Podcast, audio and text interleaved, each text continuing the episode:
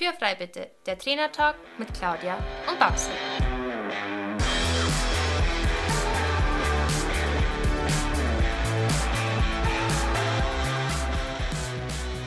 Herzlich willkommen zu unserem Trainertalk Podcast und schön, dass du eingeschaltet hast. Wir sind Claudia Scheler und Barbara Decker, Trainer für Freizeitreiter und selber aktive Pferdesportler. In diesem Podcast wollen wir unsere Erfahrungen mit dir teilen. Du bekommst wertvolle Tipps und Tricks, die dich in deiner eigenen Arbeit mit deinem Pferd wirklich weiterbringen. Also lass uns anfangen und Tür frei bitte. In dieser Folge wollen wir dir erzählen, wie der richtige Reitersitz aussehen muss. Ähm, keine Sorge, wir lesen dir jetzt kein Buch vor. Wir wollen dir außerdem aber erklären, warum ein richtiger Reitersitz das A und O ist und wie du daran arbeiten kannst.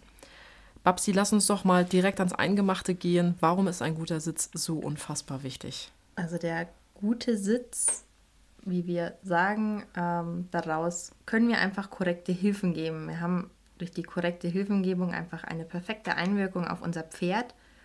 Und ich sehe halt leider doch viel zu oft, dass in so einen guten Sitz echt nicht so viel investiert wird, wie wir äh, es vielleicht eigentlich sollten.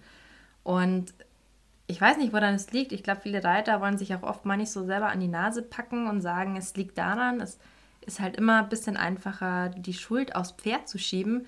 Ähm, aber ich sehe halt echt ganz oft, wenn man selbst an sich arbeitet und seinen eigenen Sitz ganz deutlich verbessert, dass die Pferde einfach auch so viel besser laufen. Ja, ganz oft hört man eben ich könnte ja besser sitzen, wenn das Pferd besser laufen würde. Aber genau das ist ja eben dieser Trugschluss. Ja, also ich sage dann immer zu meinen Reitschülern, ja, das ist ein Teufelskreis. Also kann, also lässt mich mein Pferd besser sitzen, kann ich natürlich besser sitzen. Also umso besser mein Pferd läuft, umso besser kann ich sitzen.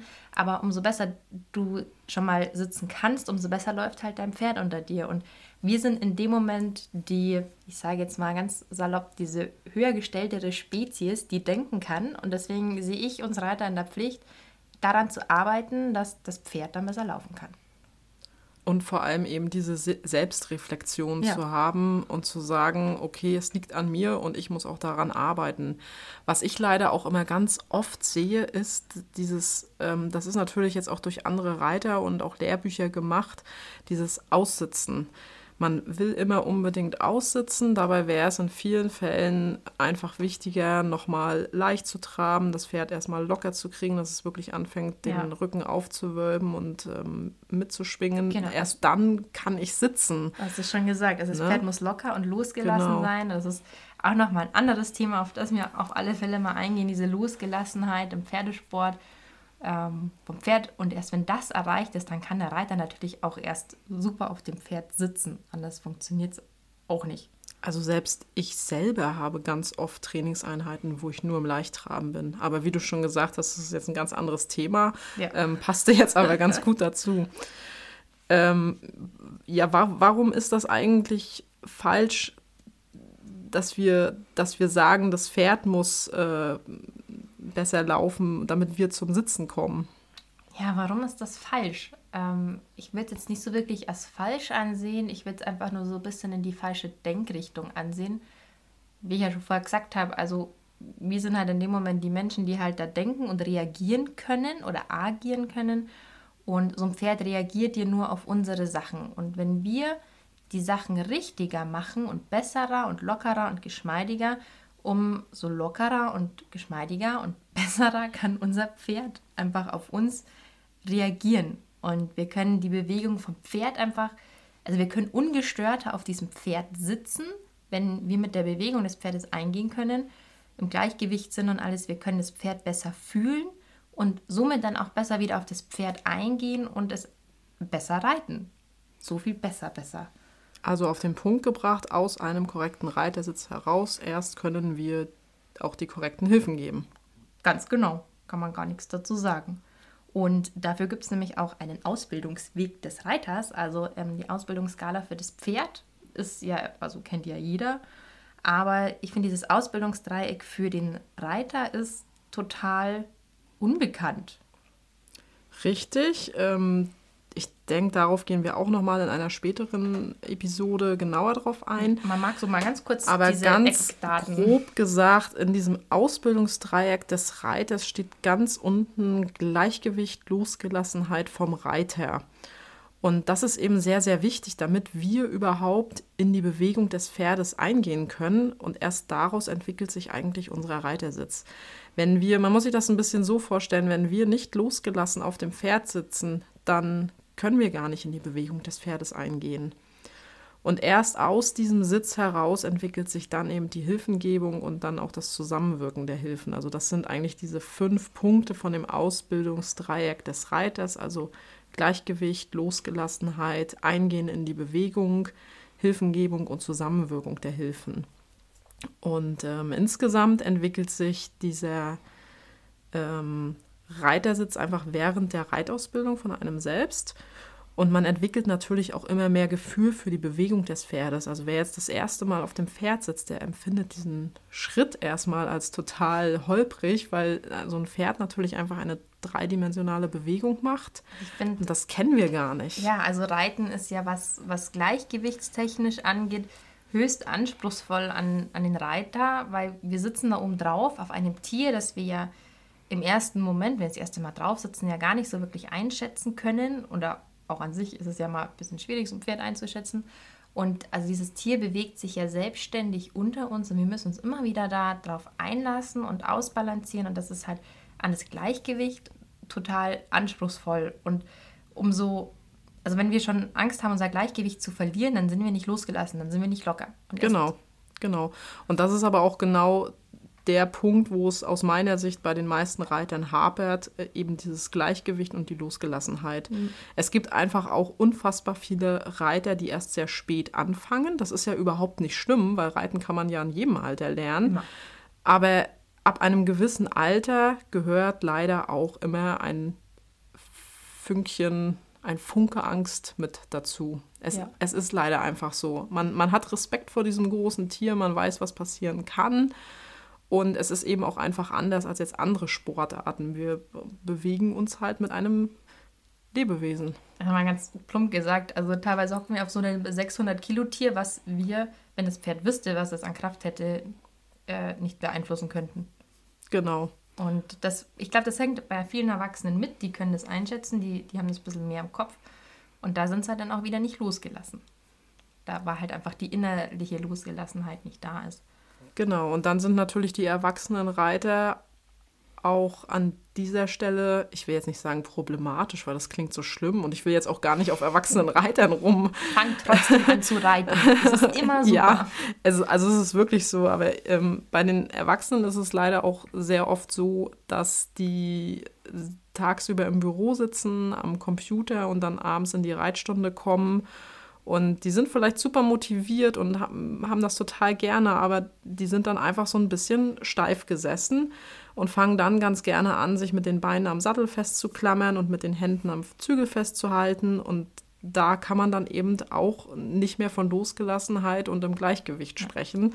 Und daran muss man einfach arbeiten.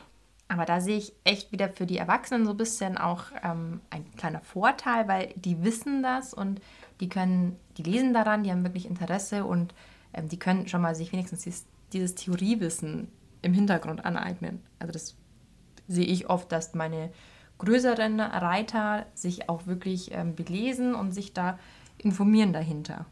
Das ist total richtig, ja. Also wie gesagt, ich hatte jetzt auch nicht, äh, ich wollte jetzt nicht auf den Erwachsenen äh, Nein. rumhacken. Also die.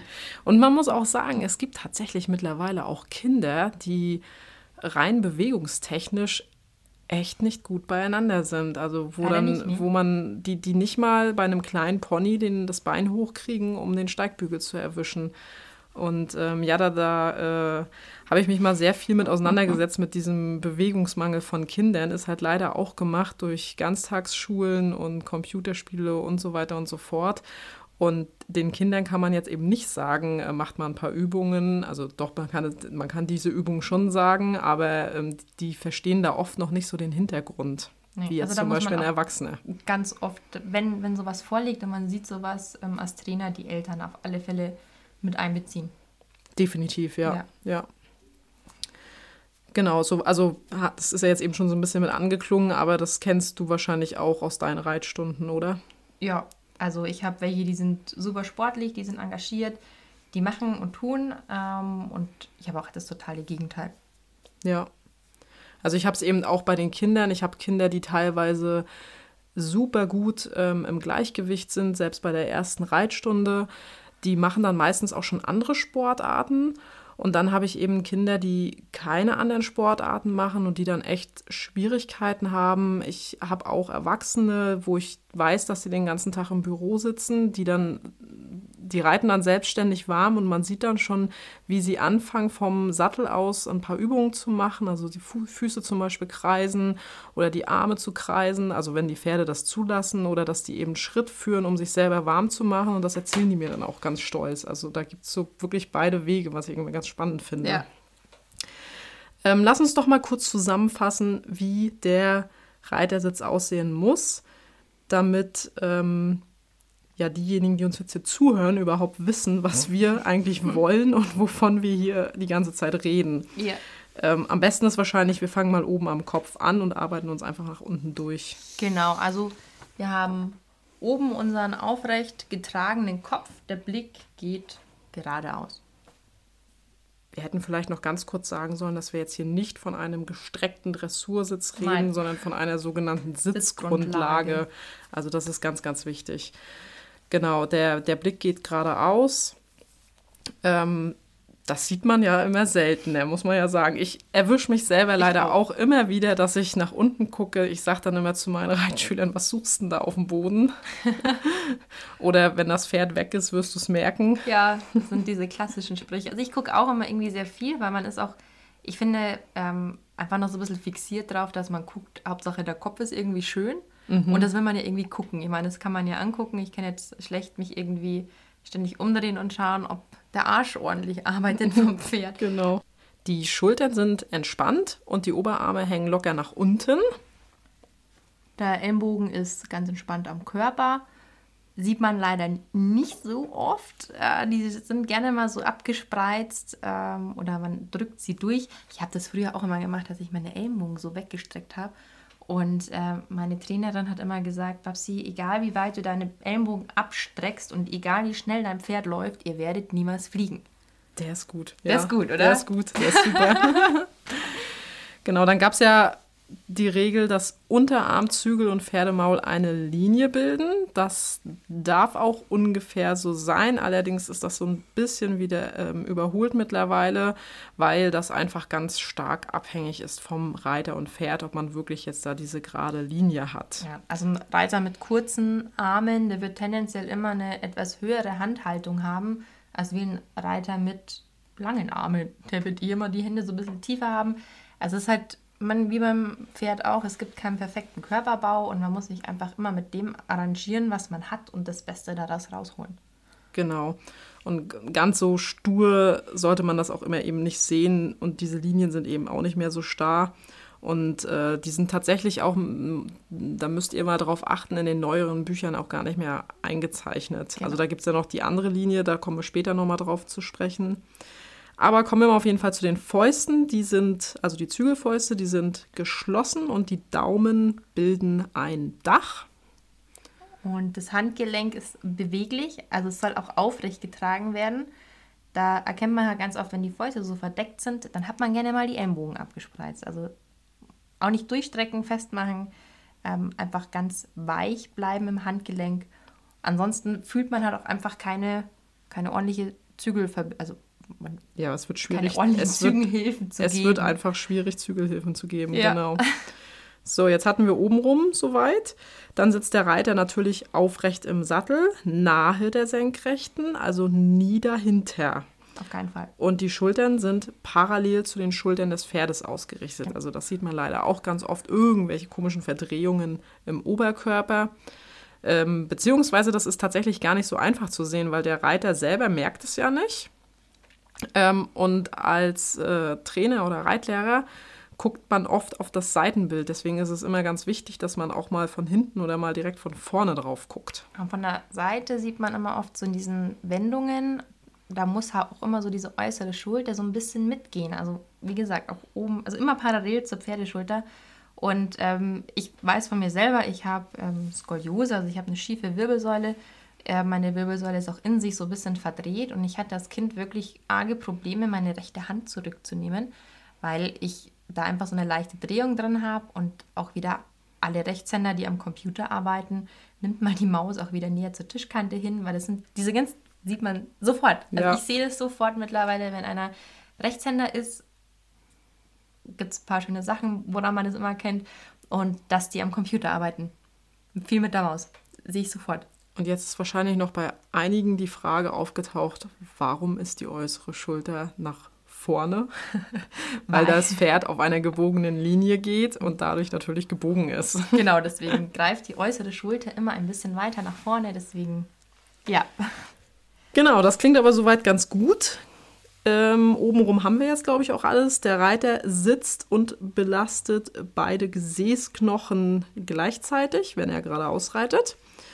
Und jetzt könnten wir natürlich auch noch über dieses Dreieck aus den Sitzbeinknochen reden, aber ich würde fast sagen, dass das jetzt vielleicht doch etwas zu ja, weit geht. Da gehen wir dann mal wirklich nochmal äh, ganz genau drauf ein, wenn man dann. Genau. Das sprengt den Rahmen jetzt. Was macht das Becken, Babsi? Das Becken ist auch parallel zum Pferdebecken. Und also ich finde, dieses Becken ist mitunter das wichtigste Verbindungsstück, was der Reiter zu seinem Pferd hat. Und also hier werden einfach alle Bewegungen vom Pferd aufgenommen und in den Pferde, äh, in den Reiterkörper weitergegeben. Also bis zum Kopf und zum Fuß. Das muss einfach in der Mittelpositur, sagt man da, geschmeidig mitschwingen. Ja, und das Becken ist leider auch die größte Schwachstelle von uns Reitern, also von den meisten von uns. Es ist einfach nicht mehr so beweglich, wie das früher war, genauso wie Oberschenkel und Unterschenkel, denn viele Menschen und Reiter logischerweise kämpfen da einfach heutzutage mit verkürzten Bändern. Ja, also Hohlkreuz, ganz typisch. Ähm, ja, aber um mal kurz nochmal beim Sitz zu bleiben, also Oberschenkel, Knie und der Unterschenkel, die liegen am Pferd an. Also ohne zu klemmen, die halten einfach so einen weich atmenden Kontakt zum Pferdekörper. Das war ja auch lange Zeit, ne? Der Knieschluss muss ja, da sein, der Knieschluss noch. muss da sein. Noch. Da wird der 5-Euro-Schein genau. zwischengeklemmt, also, also 5-Mark-Schein war es. Ich, ich, hatte sogar noch 100 Mark, ja? Oh. Ja, also mein Trainer hat gesagt, wenn ich da 100 Mark zwischen einklemme, dann darf das nicht rausfallen. Und was ich die Knie geklemmt habe und mich geärgert habe, dass mein Pony nicht mehr vorwärts geht, wenn meine Wade nicht mehr am Bauch ist. Also, genau. Ja. Ja, der Steigbügel ähm, wird mit dem Fußballen aufgenommen. Der Absatz federt nach unten und die Fußgelänge sind natürlich beweglich, sonst geht das nämlich nicht mit nach unten federn. Und hier sind wir jetzt nämlich eigentlich bei der nächsten gedachten Linie, nämlich Fuß, Hüfte, Ohr. Aber das ist wie auch oben diese Linie, die wir angesprochen hatten, ähm, das ist mittlerweile überholt. Das sind Richtlinien. Also das sind Richtlinien, genau. So ganz grob dran orientieren, ähm, dass es so in etwa passt. Aber im Großen und Ganzen soll einfach dieser also man spricht auch von so einem funktionellen Reitersitz und da steckt es ja schon drin, es soll funktionieren. Genau. Und aus diesem funktionellen Reitersitz heraus muss eben die Hilfengebung erfolgen. Genau. Und wenn ich da natürlich verspannt sitze, weil ich jetzt krampfhaft versuche, irgendwas irgendwo hinzudrücken, ja. dann funktioniert es eben nicht. Genau. Ähm, vorher hast du schon gesagt, ähm, du hast abends gerne auch mal steif gesessene Reiter im Unterricht. Was machst du denn dann? Ja, also die, wo ich das eben weiß, dass sie den ganzen Tag im Büro sitzen, den gebe ich dann schon ganz gerne mal mit auf den Weg, dass sie zum Beispiel das Putzen des Pferdes einfach mal total zelebrieren sollen. Also wirklich große Bewegungen mit den Armen machen, deutlich in die Knie gehen und wieder hochkommen, also zum Beispiel beim Beineputzen. Ähm, also das wirklich ganz ausgiebig machen und sich da selber so ein bisschen warm machen, weil man muss ja auch leider sagen, wir Reiter sind ja auch einige der wenigen Sportler oder wahrscheinlich die einzigen, die sich nicht aufwärmen. Ähm, was also es ist Reitsport. Ja, und das genau. vergisst man so, es ist Sport und man macht sich einfach warm vom Sport. Genau. Und dann sage ich denen zum Beispiel auch, dass sie eben nicht Schritt reiten sollen, sondern Schritt führen sollen und dabei wirklich so mm, immer auch wieder den eigenen Gang verändern. Ne? Mal ein mhm. bisschen tiefer in die Knie, mal Richtung Ausfallschritt, immer seitwärts gehen. Also da gibt es. Kanten rollen und. Ja, also das ist so dieses dieses klassische, dieses klassische Lauf-ABC Ja, kann man da wirklich machen. was. Genau, also wirklich vor dem Reiten aber auf jeden Fall aufwärmen. Dann funktioniert es, also dass man so diesen steif gesessenen Körper vom Bürotag mal so ein bisschen in die Gänge kriegt. Ja, einfach mal diesen Kreislauf in Schwung kriegen, der ja irgendwie nicht so in den Gang gekommen ist, wenn man die ganze Zeit sitzt. Und jetzt die Frage der Fragen. Wärmst du dich vor dem Reiten auf? Ich muss gestehen, ich bin im Winter konsequenter als im Sommer. Nein. Doch, also im Winter, durch das, dass es mir einfach selber ein bisschen kalt ist, mache ich das sehr konsequent, ausgiebig. Ähm, Im Sommer mache ich immer nur so ein Kurzprogramm, mal mit kurz dehnen, reinfühlen, wo habe ich heute so ein bisschen Schwachstellen und da mache ich dann was. Ähm, Im Winter habe ich echt eher so ein kleines Programm, was ich Machst du denn wirklich so konkret Sachen, um dich fit zu halten für den Sattel? leider nicht ganz so konsequent, wie ich es auch von meinen Reitschülern einfordere. ähm, aber ja, ich versuche es immer wieder ganz konsequent mal was zu machen. Ähm, ich würde sagen, ich schaffe es nicht jeden zweiten Tag, aber so zwei, dreimal die Woche mache ich irgendwas. Und sei es, jetzt habe ich wieder gemerkt, jetzt meine schrägen Bauchmuskeln, ähm, da funktioniert irgendwas nicht so gut, da muss ich wieder was machen, hier bin ich ein bisschen fest, da muss ich wieder ein bisschen mehr dehnen. Ähm, also ich fühle da schon immer rein und ich mich ärgert es dann immer selber, wenn ich es nicht gemacht habe und ich bin geritten, weil ich dann ganz genau weiß, hätte ich es gemacht, dann, dann wäre die Reitstunde viel, viel besser gewesen, weil ich einfach besser funktioniert hätte auf dem Pferd. Also, An dieser Stelle können wir doch vielleicht auch mal so ein bisschen Eigenwerbung machen, denn wir haben uns so ein bisschen vorgenommen für dieses Jahr. Also man nimmt ja sich immer zum Jahreswechsel Dinge vor. Ihr kennt das bestimmt. Man Ganz nimmt sich Dinge, Sachen. man nimmt sich Dinge vor, die man am Ende nicht einhält. Aber wir wollen wirklich dieses Thema Fitness auch mal so ein bisschen aufgreifen und angehen. Und wir haben dazu ähm, diverse Beiträge schon auf Instagram gepostet unter dem Hashtag Sattelfit. genau. So, aber wie gesagt, das Und es kommen noch viel mehr, falls ihr euch jetzt fragt, da sind noch nicht so viele da, da kommt noch hammer viel mehr. das, das Thema Fitness im Sattel ist so komplex. Wir werden das wieder aufgreifen in einer folgenden Episode. Ja, Ähm, da gehen wir mal ganz genau drauf ein noch. Genau, aber wir sollten nochmal zusammenfassen, denke ich, zum Ende dieser Episode, wie ein guter Reitersitz aussieht, warum er so wichtig ist. Also einfach kurz und knackig auf den Punkt gebracht, damit wirklich jeder jetzt hier eine Takeaway-Message hat. Ja, also los, schieß mal los. ganz, ganz eigentlich kurz und knackig, umso besser du sitzt, umso losgelassener du im, und im Gleichgewicht im Sattel sitzt, umso besser kannst du auf dein Pferd einwirken. Du kannst es fühlen, du kannst es einwirken, du kannst Hilfen geben und ihr werdet beide glücklich werden. Nicht nur obendrauf, sondern im Pferd Und im Herzen. und im Herzen. Das waren doch schöne Abschlussworte. Denn dein Pferd geht so, wie du sitzt. Ich sage immer, der Fehler hockt oben drauf. Ah, mehr schlaue Sachen fallen mir jetzt nicht ein. Ich habe noch eine Geschichte dazu. Okay, Und zwar irgendwer, ich weiß nicht mehr wer am Stall, glaube ich, hat mir mal gesagt, ja, aber wenn ich ihn longiere, dann macht er das total schön. Aber wenn ich drauf sitze, nicht. Und ich gesagt, ja, dann hast du ja schon die Antwort, woran es liegt. Weil wieder halt so die Fehlersuche am Pferd ge- losgegangen ist. Wieso macht er das nicht unterm Reiter? Wenn ich ihn longiere, macht er das ja. Na ja, dann hast du deine Antwort schon, woran der Fehler liegt. mein Pferd kann auch ganz toll Mitteltrab. Ohne mich. Das waren jetzt super treffende Abschlussworte, Claudia. Ähm, in der nächsten Folge werden wir auf alle Fälle tiefer in diese Thematik einsteigen und dir noch mehr Anregungen für einen besseren Reitersitz auf den Weg geben. Also schaltet unbedingt wieder ein. Das war der Trainer Talk Podcast mit Claudia und Babsi. Danke, dass du uns zugehört hast. Wenn du Fragen oder Anregungen hast, dann melde dich gerne bei uns. Entweder an info at claudia-scheler.com oder an reitemit at pferdvoll-wertvoll.de. In diesem Sinne, Tür ist frei.